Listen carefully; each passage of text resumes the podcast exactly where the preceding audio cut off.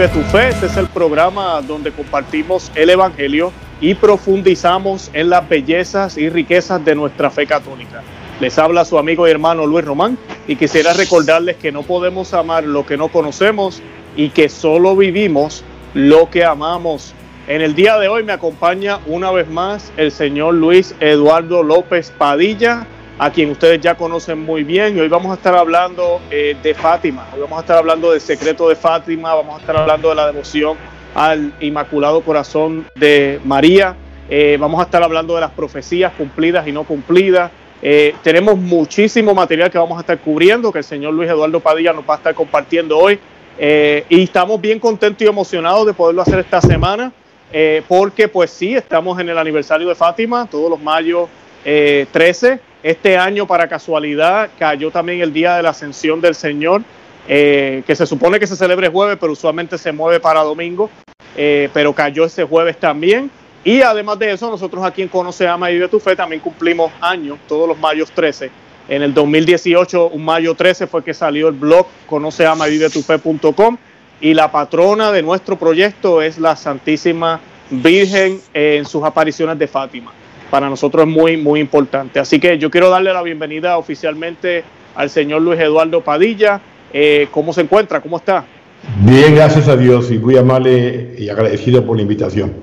Qué bueno, no, y gracias por aceptarla. De verdad que sí, el tiempo es perfecto, lo queríamos hacer esta semana y así se nos ha dado por la voluntad del Señor. Para comenzar, queremos pues primero que nada recordarle a los que nos están viendo que le den me gusta al video, que lo compartan, que le dejen saber a otros que estamos aquí. Esa es la forma en que me pueden apoyar y así pues más personas se benefician de este material. Ese botón de share es lo más que ayuda. Compártalo en Facebook, compártalo en WhatsApp, compártalo por Telegram, Twitter, no sé, donde quiera que usted se encuentre, para que más personas vean el programa. Y comenzamos entonces con una oración, como siempre hacemos. Vamos a hacer un Dios te salve, ¿verdad? Estamos hablando hoy de la Santísima Virgen María y de sus mensajes. Así que lo vamos a hacer en el nombre del Padre y del Hijo y del Espíritu Santo. Amén. O yo voy a hacer la primera mitad y usted hace la segunda. Eh, Dios te salve María, llena eres de gracia, el Señor es contigo, bendita tú eres entre todas las mujeres y bendito es el fruto de tu vientre Jesús. Santa María, Madre de Dios, ruega por nosotros pecadores, ahora y en la hora de nuestra muerte. Amén.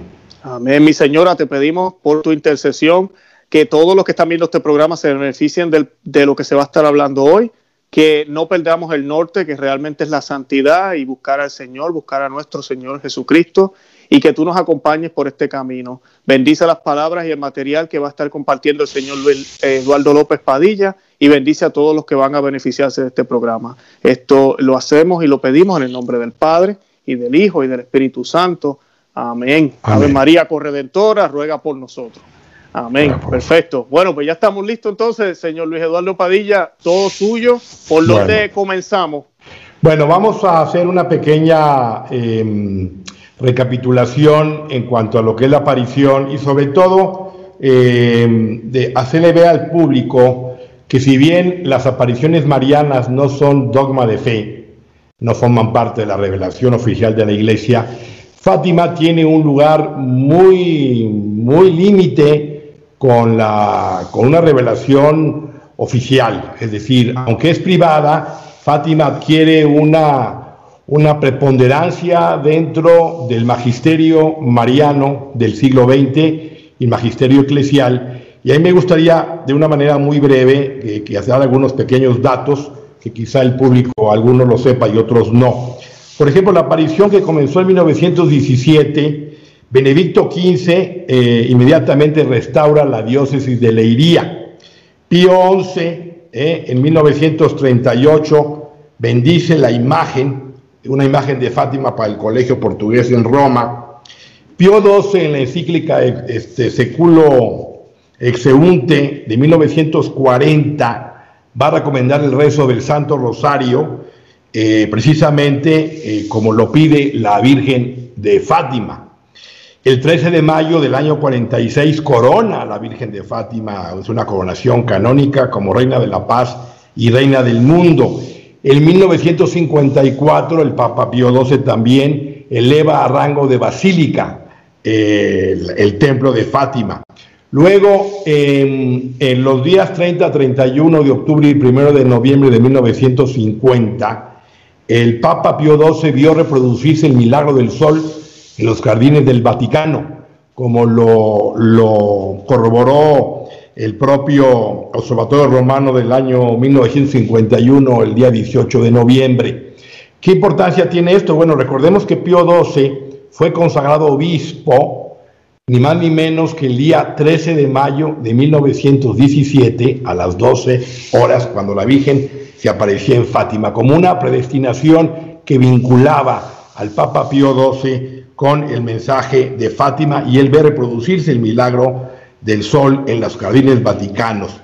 Juan, Juan 23 en 1962 proclama a la Virgen de Fátima como patrona de la diócesis de Lería. Fátima Paulo VI visita en el cincuentenario de las apariciones en 1967 y va a decir el Papa que Fátima es un anuncio de una escena del final de los tiempos. Palabras de Paulo VI.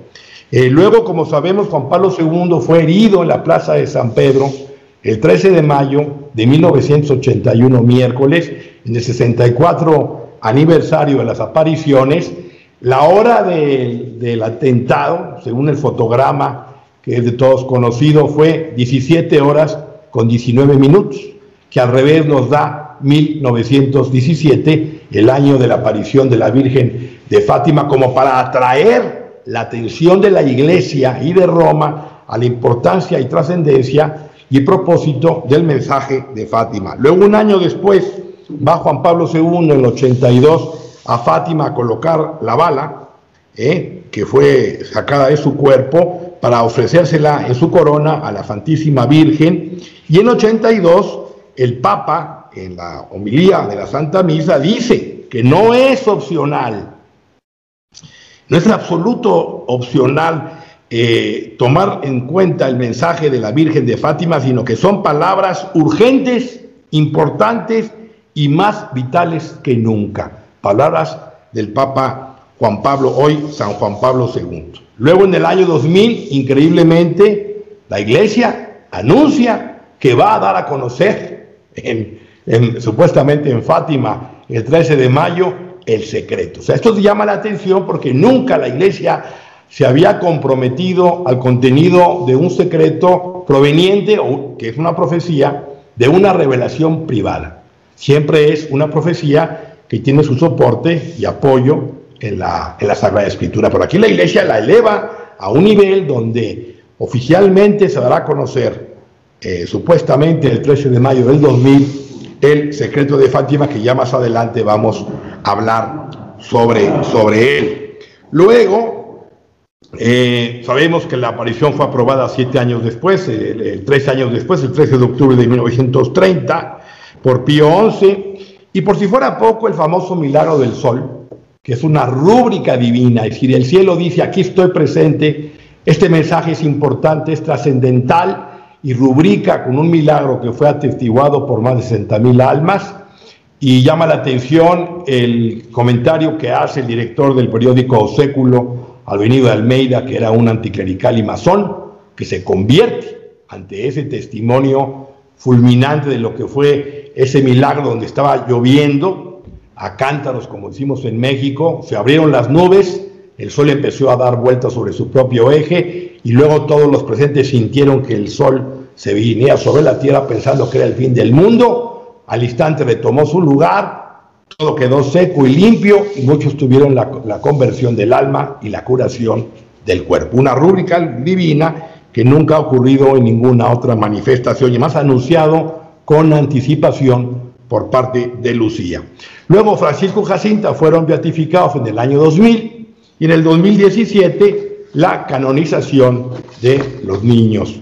Esto nos presenta una importantísima relación eh, que vincula el magisterio de la iglesia con una revelación privada como es Fátima, por su importancia por su propósito y que veremos que lamentablemente esta aparición, Luis, aunque está aprobada, le voy a decir con dolor y pena, ha sido reprimida silenciada por los pastores y jerarcas de la iglesia, que cada uno en su conciencia habrá dado cuentas o dará cuentas a Dios.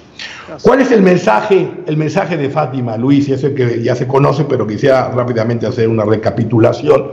Recordemos el ángel de Portugal, que se aparece en 1916, un año antes, el ángel de la paz, y eh, es una expresión de una eh, adoración eucarística de parte del ángel, se postra en el, eh, con la frente al suelo a la usanza eslava, como lo hacía Juan Pablo II, y recita esas palabras, Dios mío, yo creo, adoro, espero y os amo, y os pido perdón por los que no creen, no adoran, no esperan y no saben. Luego esa oración que resulta estremecedora porque fue dicha en 1916.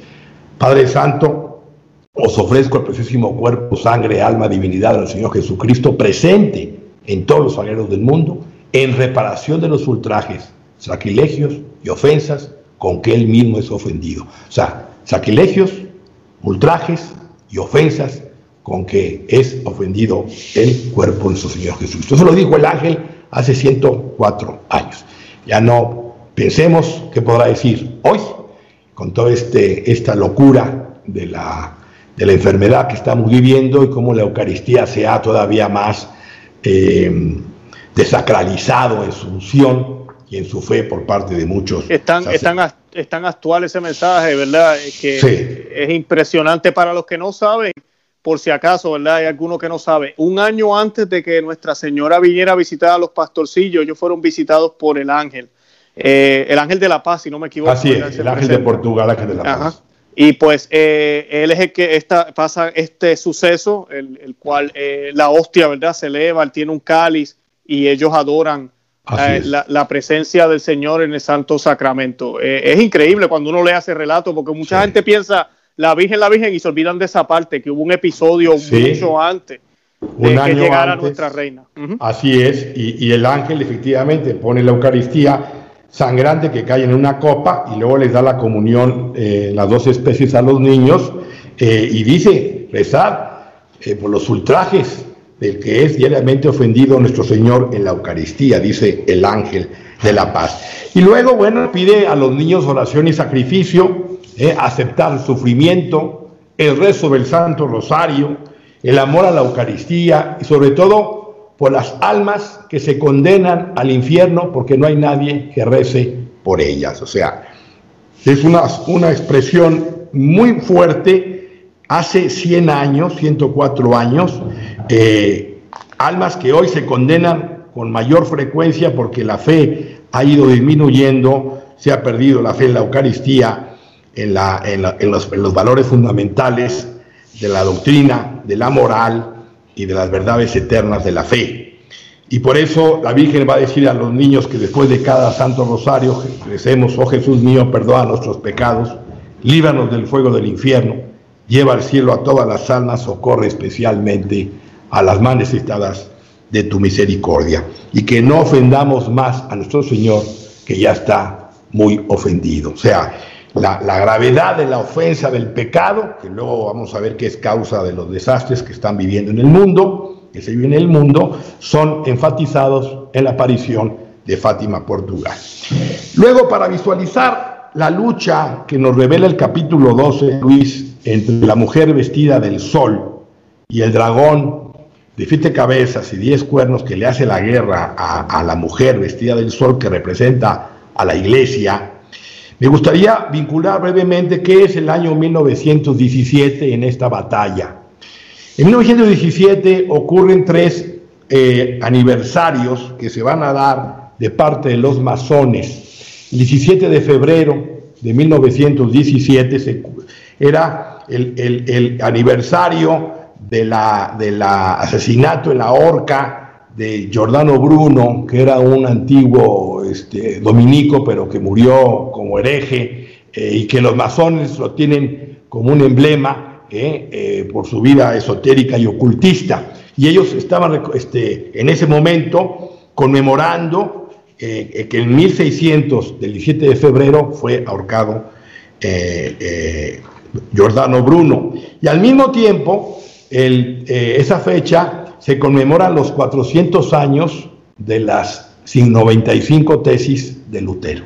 ¿eh? que también los masones estaban ahí eh, arengando ese mismo día, ahí en Roma, en la vía de la conciliación.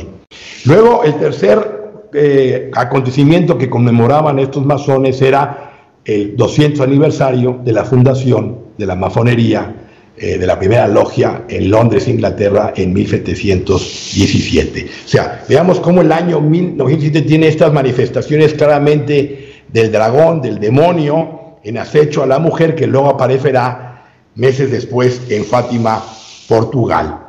Y por si fuera poco, ese año se va a consumar la revolución bolchevique, es asesinato, el, eh, asesinado el zar Nicolás II y toda su familia, Lenin y Trotsky llegan a San Petersburgo y comienza la revolución comunista que luego María en Fátima va a prevenir y va a profetizar como un instrumento de castigo si los hombres no hacemos oración, sacrificio y penitencia. O sea, veamos todo este cúmulo de eventos que ocurren en el año 17 y no menor también el hecho de que un sacerdote que estaba en Roma, eh, impresionado por lo que estaba viendo, porque ellos también arengaban consignas contra el Papa en la vía de la conciliación del año 1917 y eh, afirmaban que en 100 años Satanás gobernaría desde el Vaticano.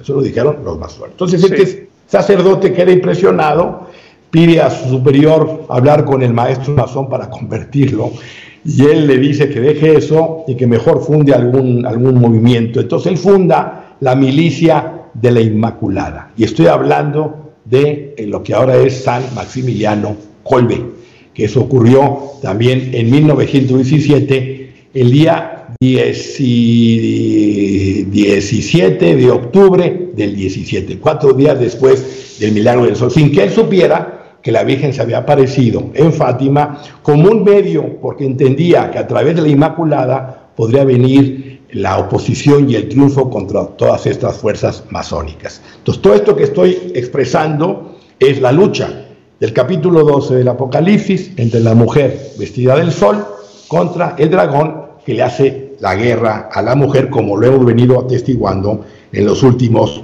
100 años. Y por si fuera poco, Benedicto XV, de llamar la atención, el 5 de mayo de 1917, eh, eh, añade una letanía a María que es María Reina de la Paz, porque mm. estaba en medio de la Primera Guerra Mundial, casi al final de la Primera Guerra Mundial, y pide que se haga una novena a la Virgen para que interceda y pueda llegar la paz por su intercesión. Y resulta que al terminar la novena, la Virgen se va a aparecer el 13 de mayo de 1917 en Fátima, Portugal. O sea, nada es casualidad, todos son hechos de la providencia que van vinculando los, los propósitos en esta batalla entre la luz y las tinieblas.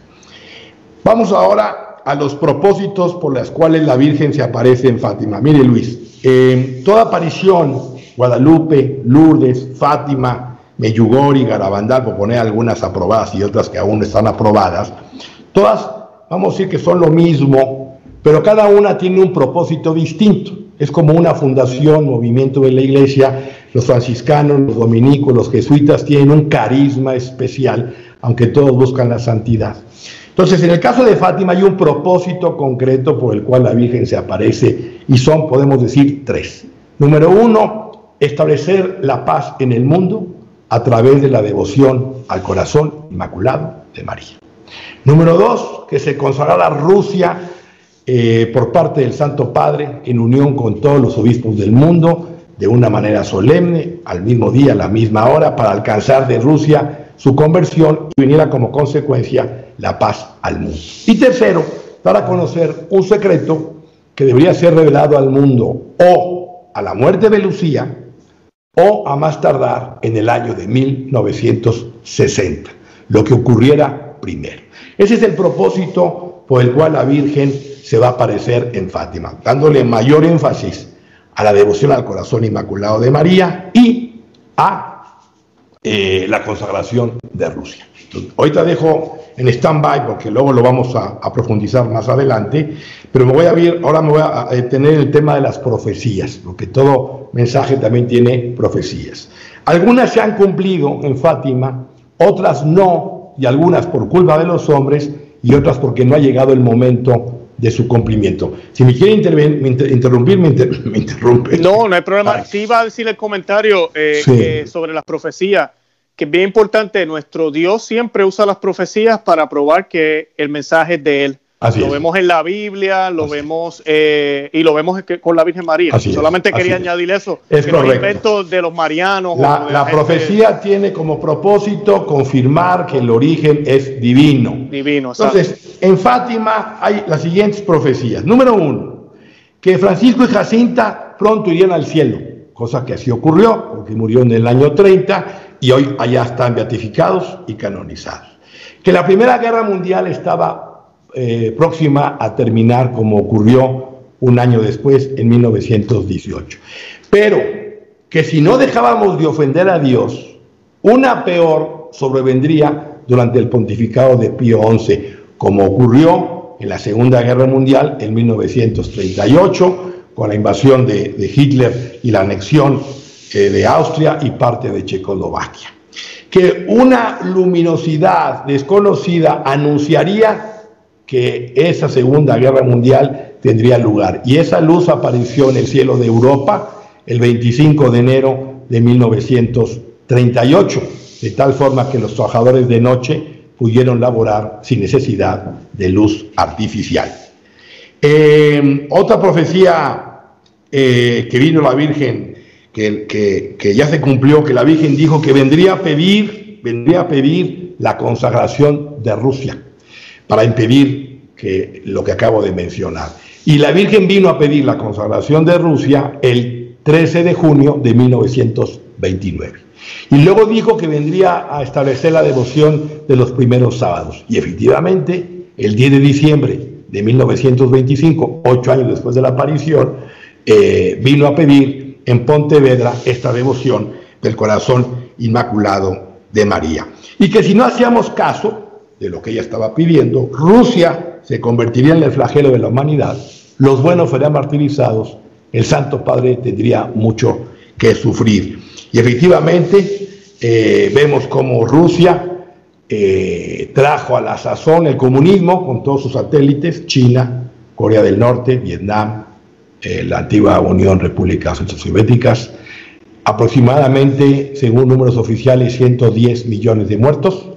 Persecución terrible a cristianos y católicos, dos terceras partes de los que murieron producto de regímenes dictatoriales en el siglo XX. Para que veamos cómo lo que la Virgen vino a profetizar en Fátima se cumplió puntualmente. Y hay algunas profecías que no se han cumplido por culpa de los hombres. Ahorita luego vamos a profetizar.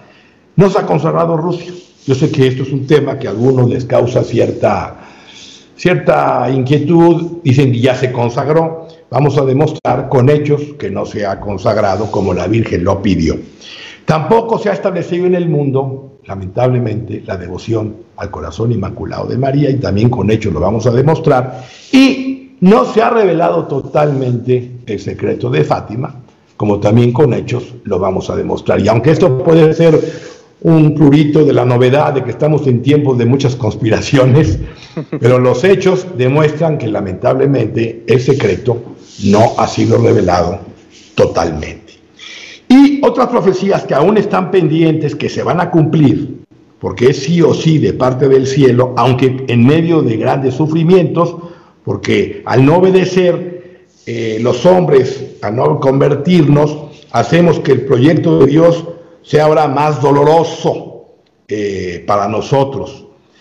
Eh, número uno, que en Portugal siempre se va a conservar el dogma de la fe, promesía que está pendiente de cumplirse. Dos, que Rusia en un momento va a ser consagrada por, por un santo padre, que luego veremos no es Francisco.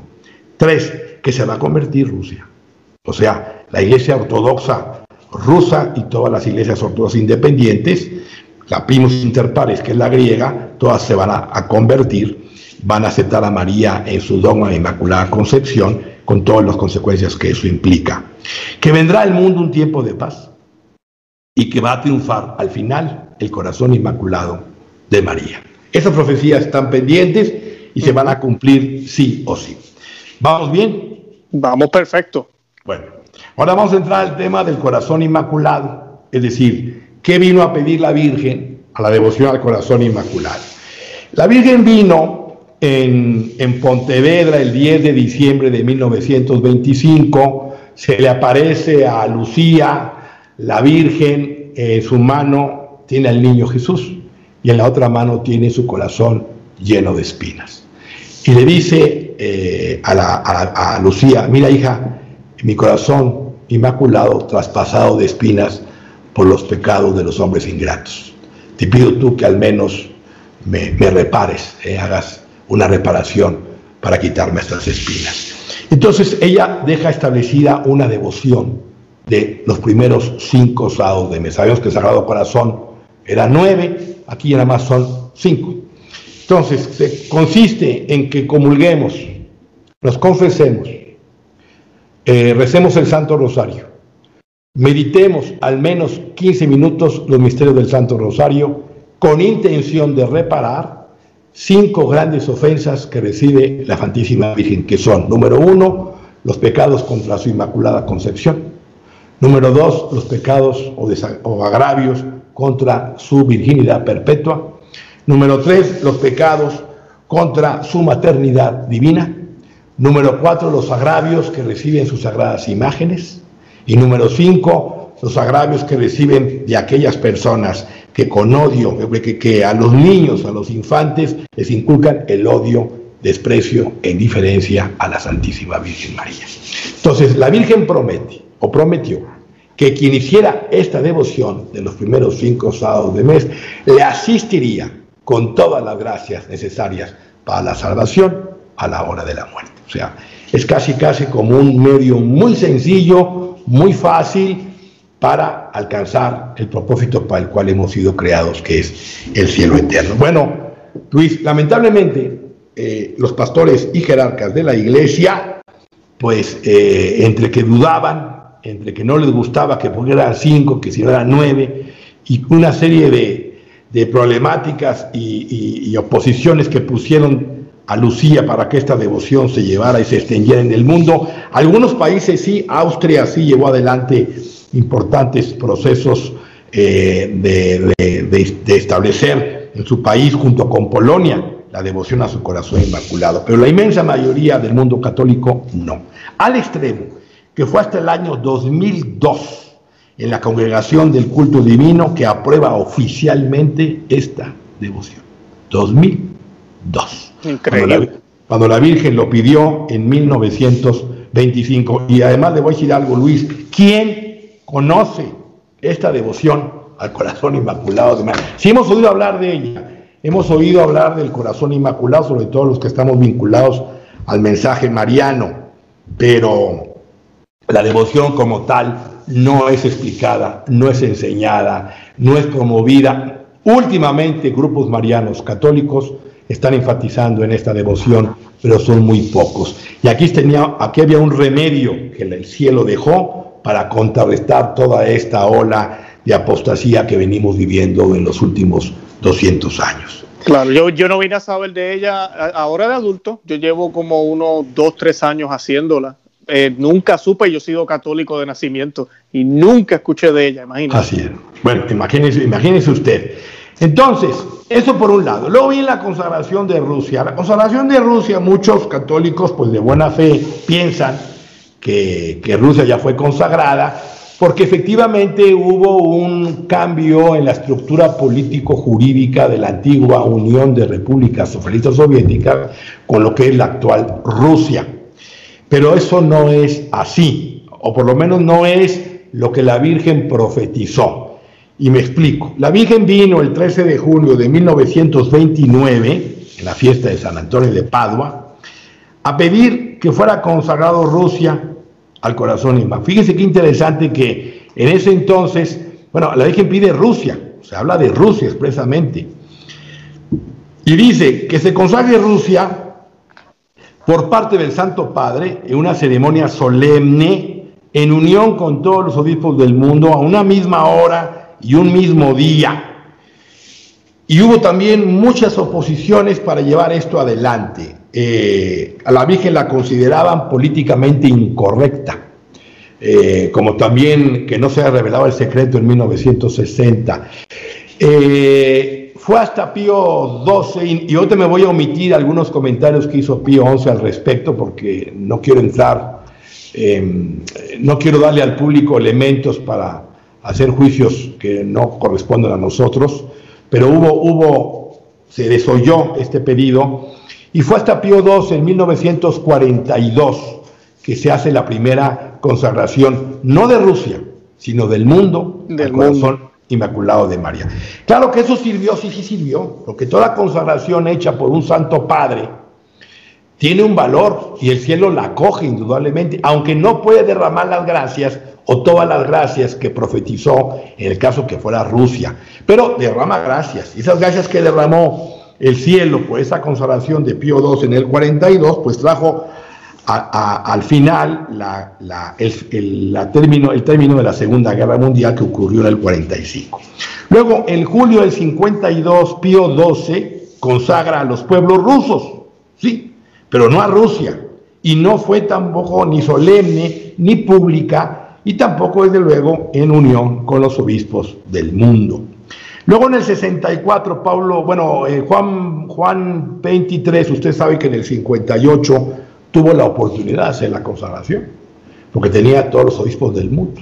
Pero no solamente Juan 23 no hizo la consagración, no solamente no dio a conocer el secreto, como lo voy a explicar más adelante, sino que además eh, se reservó de condenar el comunismo, que ya Pío XII lo había condenado y Pío XI como intrínsecamente perverso, sino que además esto hizo ahí unas componendas para que vinieran ortodoxos rusos al, concilio a cambio de no condenar eh, expresamente el comunismo. Entonces, Juan 23 perdió una preciosa oportunidad para llevar adelante esa consagración. Y al término de la tercera sesión del Concilio Vaticano II, Pablo VI, en el 64, renueva la consagración al mundo que había hecho Pío 12, pero no mencionó a Rusia. Luego viene Juan Pablo II, ya mencioné que Juan Pablo II fue herido en la plaza de San Pedro para llamar la atención de este importante mensaje el mismo día y a la misma hora de la aparición.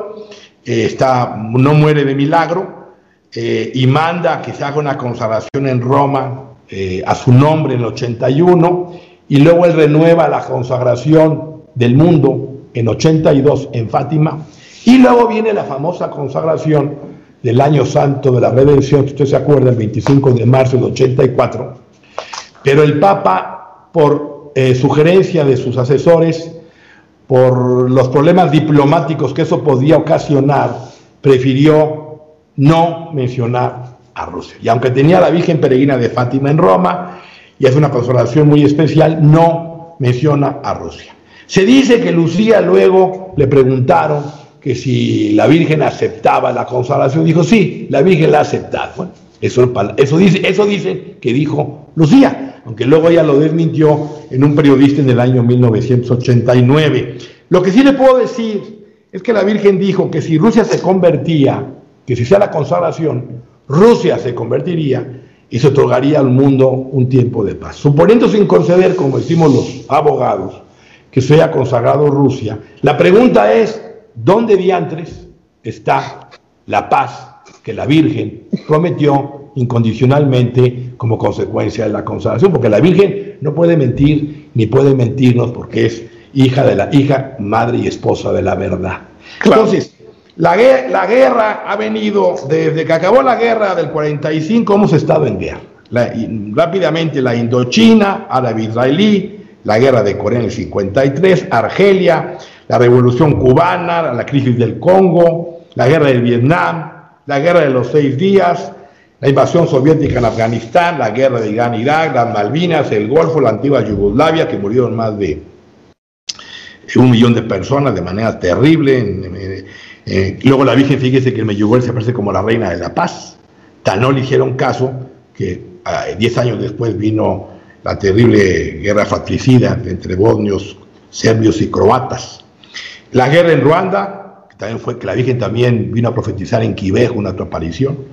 En Chechenia, en Kosovo, las intifadas que ha habido, el ataque del 11 de septiembre, la guerra en Afganistán, la guerra contra el mundial, Irak, eh, la Rusia, Georgia, Ucrania actualmente, Siria, etcétera, etcétera. ¿Dónde está la paz? ¿Dónde está la paz prometida de una consagración que se hizo en el año 1980, que supuestamente se hizo en el 84? Sí hubo una bendición del cielo, sí, sí la hubo, tan la hubo, tan la hubo, que efectivamente un cambio en, en Rusia, en la Unión de Repúblicas Soviéticas, pero hoy Rusia se está armando, rearmando militarmente. Putin es muy, muy peligroso, que es otro tema que podríamos ahondar. Eh, y estamos al borde de la guerra en, un, cualquier momento entre Corea, Rusia, China, Irán, Siria, eh, los territorios ocupados en Palestina, etcétera. Eh, inclusive aquí en América hay gente muy bravucones que en un momento dado pueden detonar la guerra. Por tanto, eh, disculpe que le interrumpa. Eh, otra cosa importante que a veces la gente no ve de los errores de Rusia, los países que pertenecían a, ese comunismo, a esa Unión Soviética, practicaron el aborto primero que cualquier, que cualquier parte del mundo. El feminismo ya existía allá, las mujeres trabajaban desde hacía mucho tiempo el gobierno y se introdujo en las familias, los niños eran propiedad del gobierno. Que me digan los que me están viendo si eso no es lo que estamos viendo ahorita mismo a nivel mundial, sin que nos digan que es comunismo. Esos son los errores también que se han regado. Los, errores, los errores de Rusia, que hoy están inoculados en un socialismo cultural, en esta, en esta, lucha de, de, clases que se lleva a la familia entre hombre y mujer, y de ahí surge la ideología de género, de ahí surge la, la, este, la mentalidad antivida que tiene su raíz el comunismo perverso y ateo, y de ahí los abortos, la eutanasia y todo lo que estamos viviendo, la descomposición social y política en contra del cristianismo y de los valores fundamentales de la fe. Esos son los errores de Rusia que la Virgen estableció que iban a ocurrir este, si Rusia no se convertía y que se siguen dando y además está profetizado que Rusia va a volver a, o sea, que el comunismo va a volver a, reactivarse en el mundo. Ahí tenemos el foro de Sao Paulo, ¿eh? países bajo este, mi país, México, va llevando consignas muy claras del Foro de Sao Paulo, como lo llevó Venezuela, como lo llevó Bolivia, como lo llevó Paraguay, esto Ecuador, esto Nicaragua, eh, hoy en Perú está ahí la lucha entre ver si gana, si, gana la, la, la, Keiko la otra o el otro como este socialista. Es decir, que en, en Sudamérica sigue esta batalla de estos, estas ideas socialistas comunistas que son parte de la herencia de los errores de Rusia. Eso definitivamente así es. Entonces, esta es la situación grave por la que estamos viviendo. Y por último, el tema del secreto, que es gravísimo. Y digo gravísimo, este, Luis, porque, como dije al principio, Fátima es una aparición aprobada, sí se aprobada, pero es reprimida. Porque los jerarcas y pastores por las pugnas internas, por el humo del infierno que ha entrado dentro de la iglesia, eh, han desoído las lágrimas, las súplicas de la Virgen que trajo en este lugar, en Portugal. Y lo más grave, que un secreto que pidió que se revelara en 1960, simple y sencillamente decidió la iglesia, pues con todo respeto lo digo, y por las razones que pesan sobre su conciencia, pues no darlo a conocer eh, consideraron que la Virgen, repito, era políticamente incorrecta y no se reveló. ¿Cuáles fueron los hechos que tenemos? Hay muchísimos, pero básicamente eh, empiezo diciendo que eh, hay toda una documentación muy voluminosa del padre Joaquín María Alonso, que fue archivista de Fátima por muchos años, junto con los tres volúmenes del hermano Michel de la Trinité, que acumula la historia de lo que ocurrió en torno al secreto de Fátima, cuando lo escribió Lucía, en qué memoria, etcétera, etcétera. La primera parte, la segunda parte del secreto, que ya, que todos conocemos, la visión del infierno, lo que acabo de explicar hace unos momentos sobre las profecías que ya se cumplieron. Y luego ya decía en su cuarta memoria que el secreto comenzaba con las palabras, en Portugal siempre se conservará el dogma de la fe puntos suspensivos. Y ahí venía la parte oculta del secreto. Pero lo que nos revelaron a nosotros fue otra cosa que comienza con una visión de Lucía que dice en la parte superior derecha ve un ángel, o sea, no tiene nada que ver con esas palabras que nos dijeron, que, decía Lucía, que, que daba inicio al tercer secreto de Fátima. Eh, el, argumento más sólido, son varios, pero además de lo que acabo de explicar, el más sólido es que cuando va a conocer la iglesia en el año 2000, que va a dar a conocer el secreto, nos llama la atención que no sea el cardenal Ratzinger, estoy hablando del 13 de mayo del 2000 en Fátima, sino el cardenal Sodano, secretario de Estado Vaticano, el que toma el micrófono y explica una visión de un secreto que todavía no conocemos. La pregunta es por qué el cardenal Ángelo Sodano entra a explicar una visión de un secreto que todavía no conocemos, diciendo que la visión habla de un santo padre que cae como muerto ¿eh? Eh, y que una mano materna ayudó a, evitar su muerte. Y digo esto porque no le correspondería al cardenal Sodano prefecto, este secretario de Estado Vaticano, sino en su caso al canal Ratzinger eventualmente hablar sobre el contenido del secreto.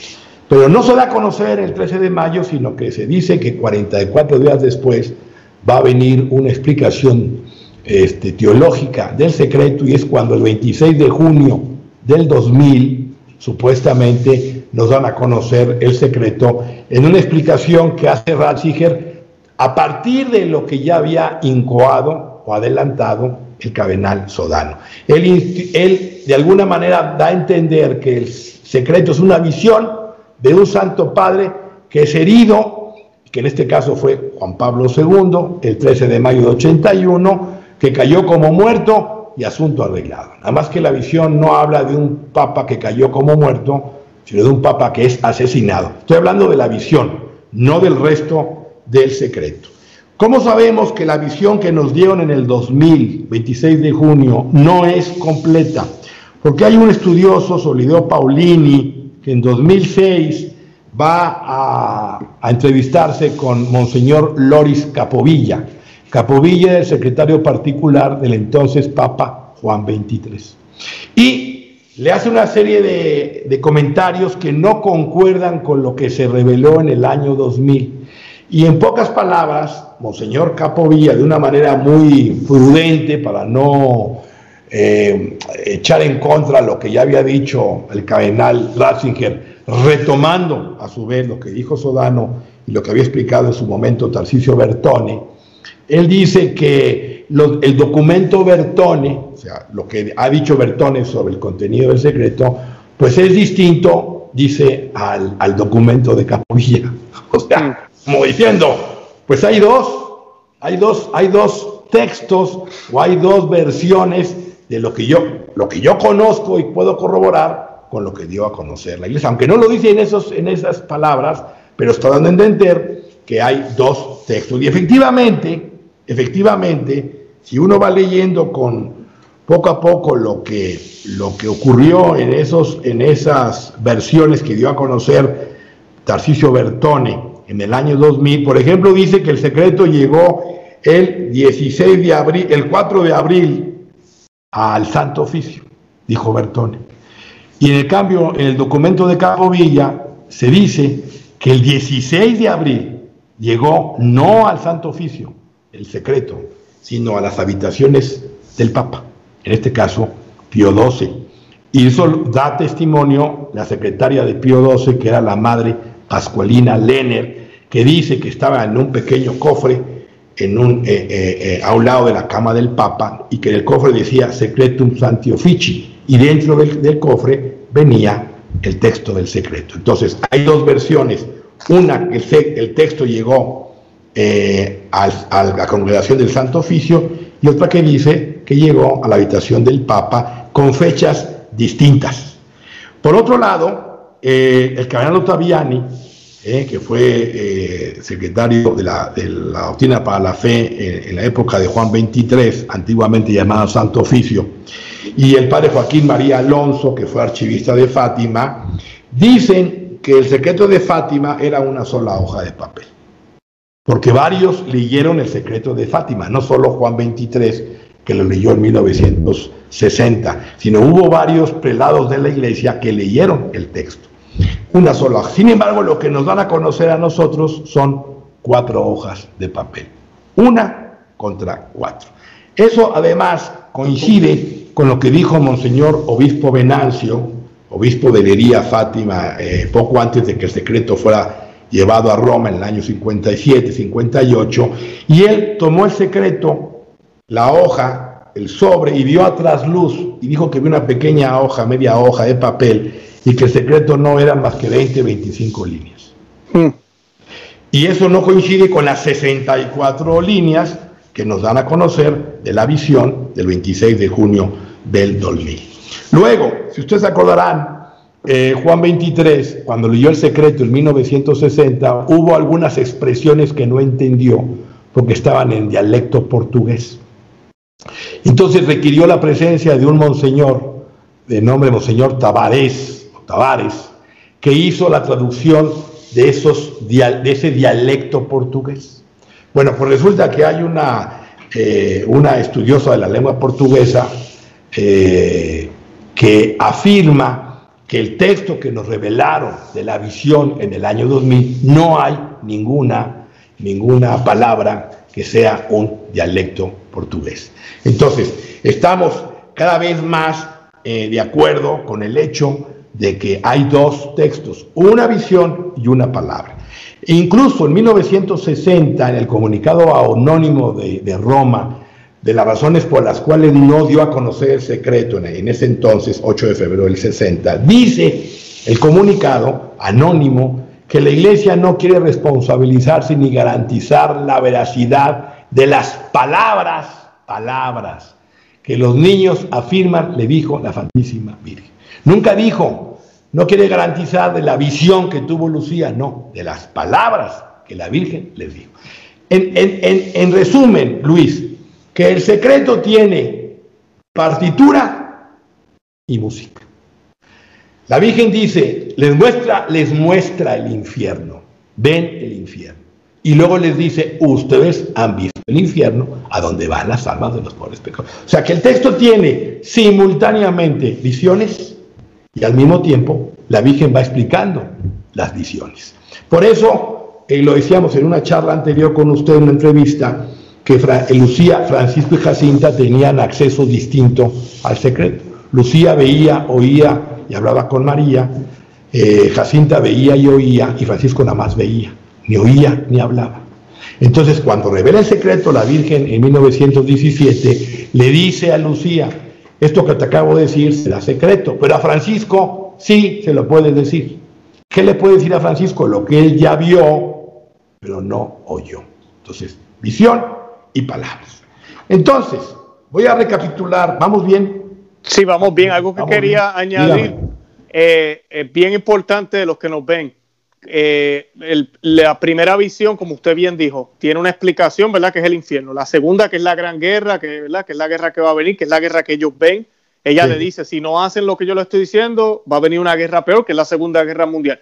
Así que siempre ella lo explica. Solo que el, señor Luis Eduardo Padilla nos está diciendo esta noche es que el tercero, no sé si, yo espero que los que nos hayan, nos están viendo saben, eh, la iglesia nos revela una visión, pero no hay palabras de la Virgen, nos dan una explicación ellos mismos, la iglesia nos los interpreta. Eso es lo que nos está hablando el señor Luis Eduardo Padilla, dándonos a entender de que primero la Virgen entonces sería inconsistente. Segundo, de que hay evidencia suficiente de los mismos videntes, inclusive, de que afirmaron de que habían unas palabras de, todo el secreto, incluyendo esa última parte. Y esas palabras no las conocemos, no, han sido reveladas. Así es, o sea, lo que decimos es que hay unas palabras que no fueron reveladas, o las cuales son los, los argumentos que podemos probar de que efectivamente hay palabras, y luego vamos a ver qué palabras podría haber, es lo que nos falta por, por explicar. Entonces, eh, Hubo una serie de entrevistas que Lucía otorgó antes del año 1960. En el año 60 es cuando Roma le dice, te callas, o sea, la silencian y no puedes hablar salvo que yo te lo expresamente te lo autorice. Pero hay una, hay una entrevista que le concede al padre mexicano Agustín Fuentes, que es, fue el postulador en tiempos de la causa de beatificación de Francisco de Jacinta Marto, y ahí le habla a Lucía de lo que la Virgen, o sea, le revela la desgracia en la que está envuelta la iglesia, la caída de las almas sacerdotales, la batalla que está este, este, eh, enfrentando el demonio en contra, en contra de María y los hijos de María, que la Virgen no le dijo que estábamos en los últimos tiempos, pero que se lo dio a entender porque estábamos en la última batalla y que los últimos remedios eran ella misma, María, y el resto del Santo Rosario. Entonces todo esto nos fue en un contexto de gravedad, de apostasía y persecución que la iglesia iba a enfrentar y que estaba seguramente revelado en el secreto de Fátima. Luego, eh, junto con lo anterior, las palabras que dijo Juan 23 cuando decidió no dar a conocer el secreto. ¿Y que dijo Juan 23? No estoy de acuerdo con los profetas del pesimismo, quienes siempre predicen desastres y calamidades. Entonces, ¿qué quiere decir? Quiere decir que el secreto, pues predice catástrofes y calamidades, cosa que esa catástrofe y calamidad no está eh, en la visión. En la visión sí se muestra aún, ya lo explicamos en la entrevista anterior, que yo decía que hay un obispo vestido de blanco y un santo padre, o sea que hay dos, pero que finalmente es asesinado y tras él mueren sacerdotes, obispos, cardenales y laicos. Hay una persecución, pero de ahí no se infiere un castigo material, no se infiere un, un desastre como mencionó el Papa Juan XXIII, o un, que, siempre le predicen desastres y calamidades. Luego, en 1963, el periódico Nueva Europa de Stuttgart, Alemania, publica un extracto diplomático que no es el secreto de Fátima, pero curiosamente, el cardenal, eh, eh, un extracto diplomático que se filtró a los presidentes de Estados Unidos, de Inglaterra esto, y de Rusia, eh, Khrushchev, Macmillan y Kennedy eh, y fue publicado en Stuttgart, Alemania, por un autor, Luis Emrich, este, el, porvenir de la humanidad, y supuestamente era el extracto diplomático. Llama la atención que Carlo Ottaviani, que ya había leído el secreto, dio la indicación de que ese extracto se difundiera, que repartieran miles, cientos de miles de hojas a todas partes. él tuvo un interés. Es claro que ese texto no es auténtico, pero el que no sea auténtico no quiere decir que no tenga frases verdaderas. No sé si, si me estoy explicando con esto. Entonces, de ahí el interés de, de, de, del canal Otaviani dar a conocer, y ahí se hablaba de que Satanás alcanzaría las altas cimas de la iglesia. Dos, que habría obispos contra obispos y caes contra cardenales. Y tres, que Dios mandaría un castigo peor que el diluvio y que millones y millones de personas morirían hora tras hora. Esos son renglones de ese extracto diplomático que luego vamos a ver más adelante, que coincide esencialmente con lo que la Virgen profetizó en Akita, Japón, que a su vez el canal Ratzinger dijo que esencialmente era lo mismo que Fátima.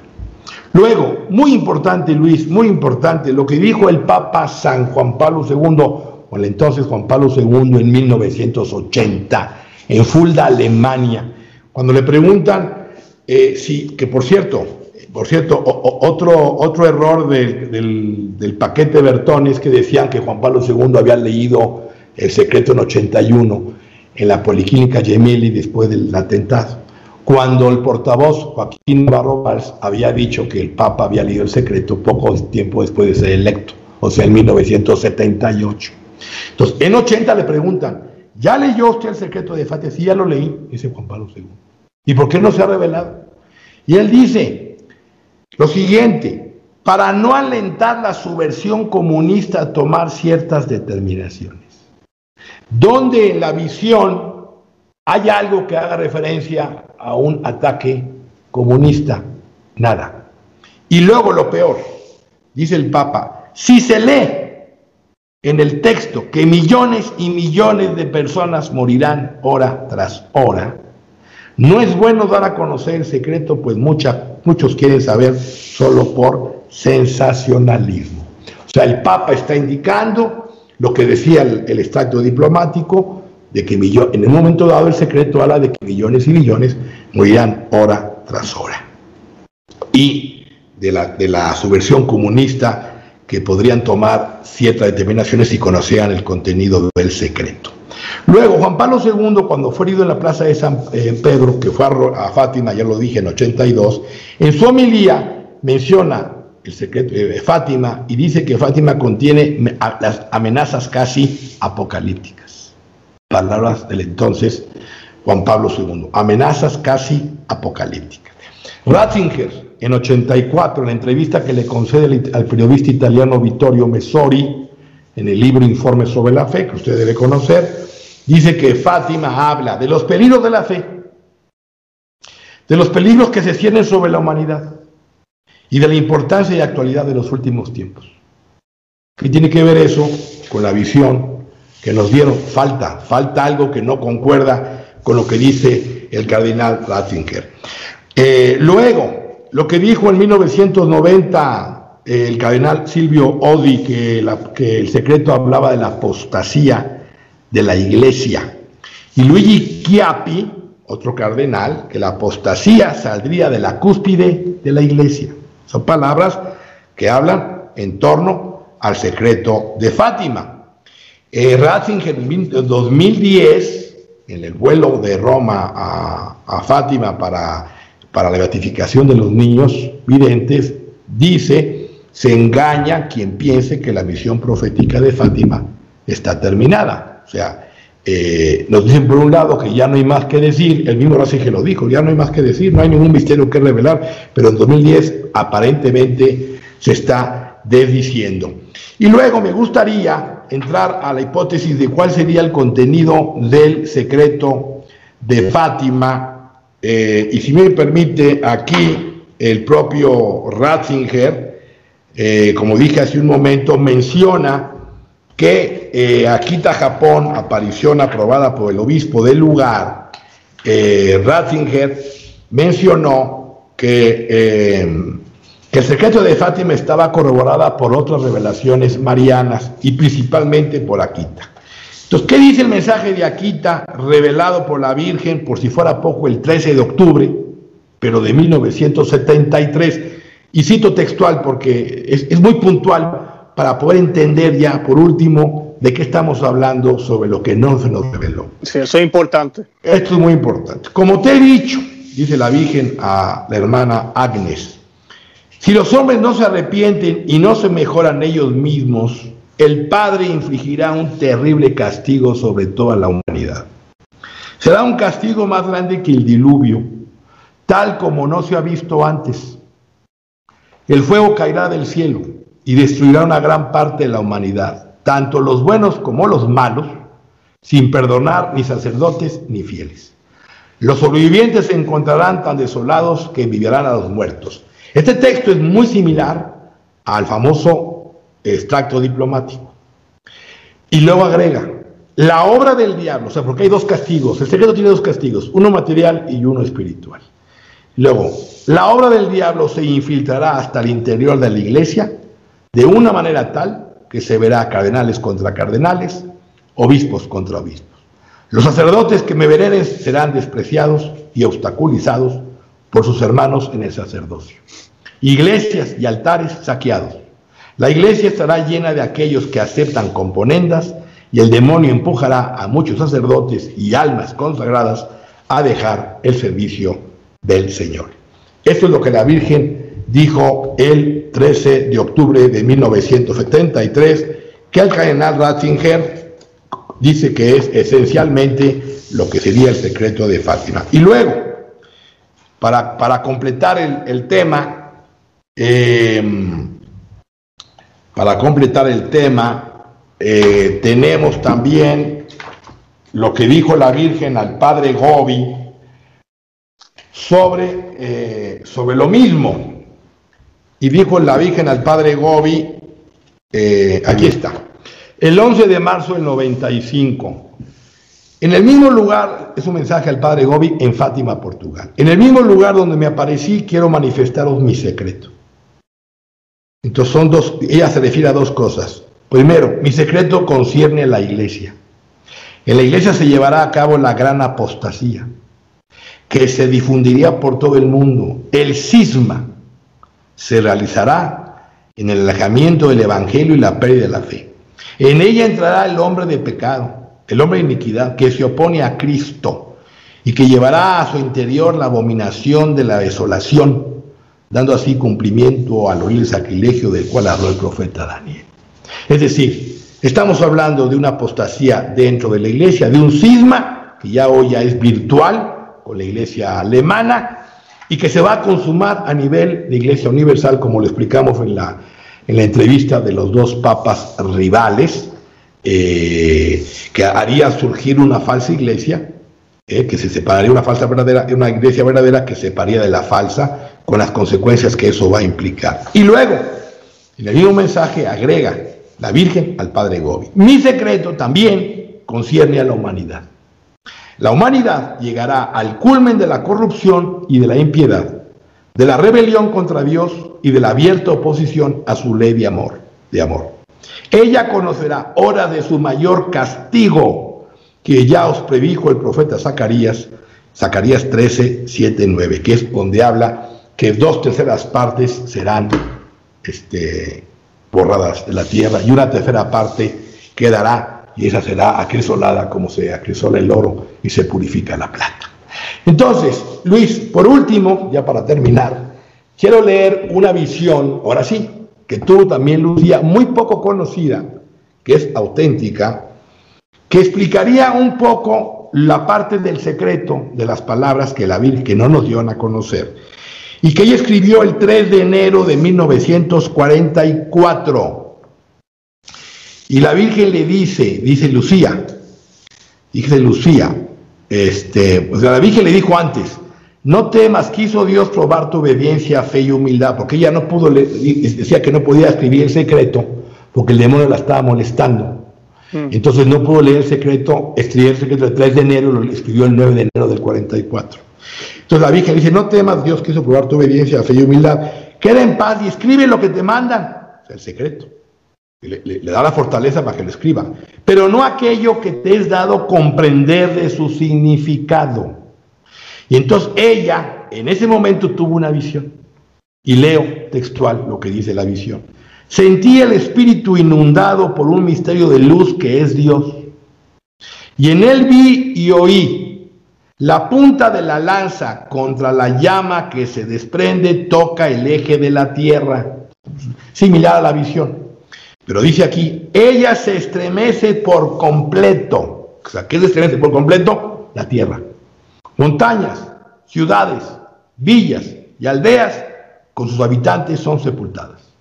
El mar, los ríos y las nubes salen de, de sus límites, desbordándose, inundando y arrastrando en su remolino casas y gente en un número que no se puede contar. Es la purificación del mundo por el pecado en el cual está inmerso. Después sentí el palpitar acelerado del corazón y en mi espíritu el eco de una voz suave que decía, en el tiempo, una fue la fe, un solo bautismo, una fue la iglesia santa, católica, apostólica, en la eternidad el cielo. En conclusión, Luis, para dejarlo claro, eh, hoy ya no es secreto poder afirmar con un gran grado de certeza moral por no decir certeza científica, los hechos que están eh, conocidos a los que nos hemos dedicado al estudio. yo escribí en el año 2000 este libro que se llama El Sol Eclipsado, o sea, hace 21 años, en defensa de las palabras de la Virgen de Fátima, porque sabía su servidor que faltaban las palabras de la Virgen, y luego escribí otros dos libros más sobre Fátima en el 2007 y recién con motivo del aniversario. En, conclusión, aniversario del, centenario. En conclusión, la iglesia está eh, en un ataque feroz del poder de las tinieblas.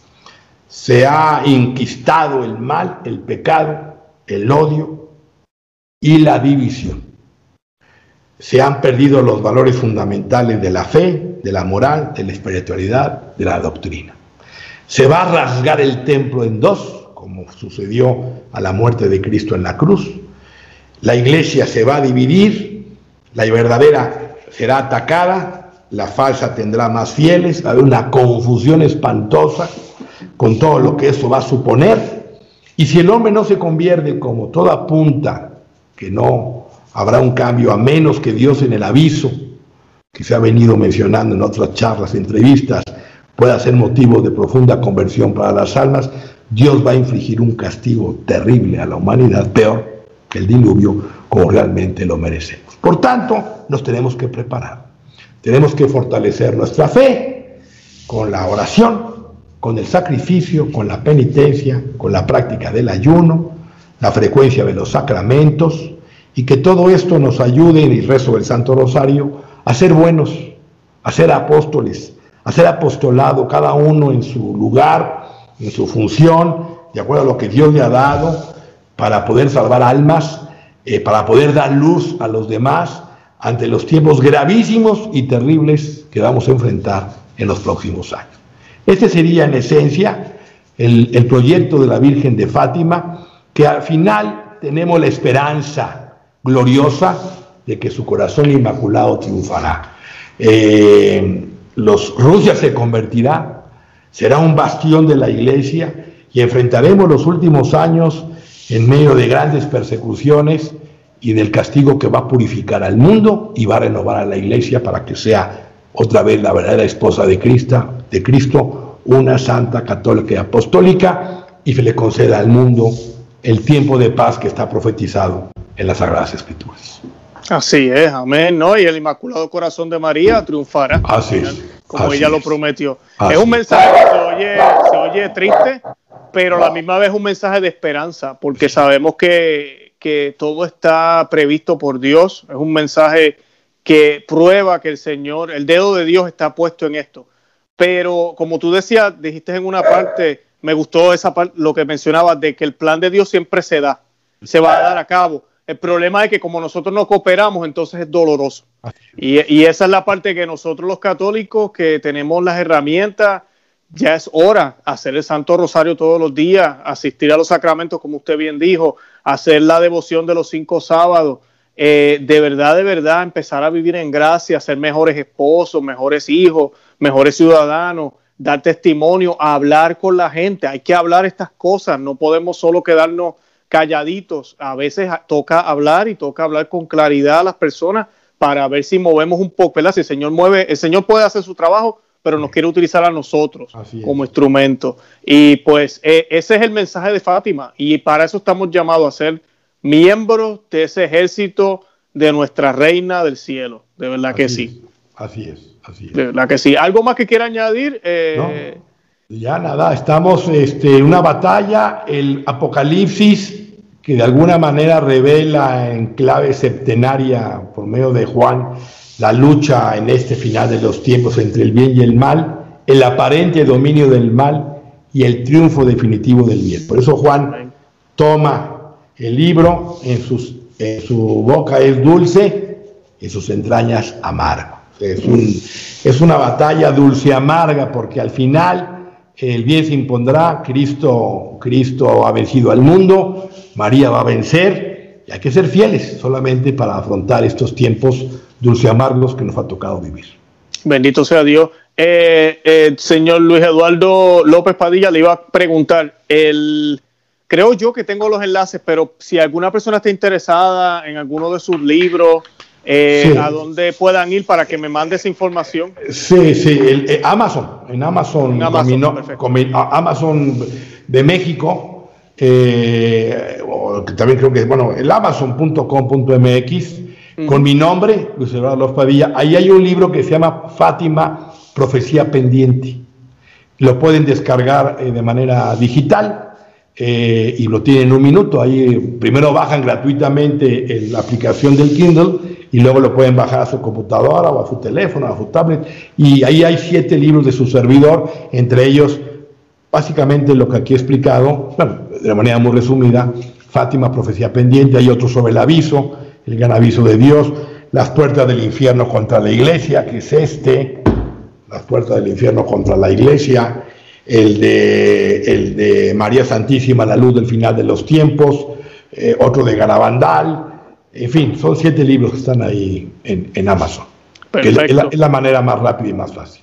Seguro. Eh, mi Twitter, que es arroba López Padilla 7, que también ahí procuro dar ahí algunos, algunos links, algunos lineamientos, arroba López Padilla 7, y mi página, apocalipsismariano.com.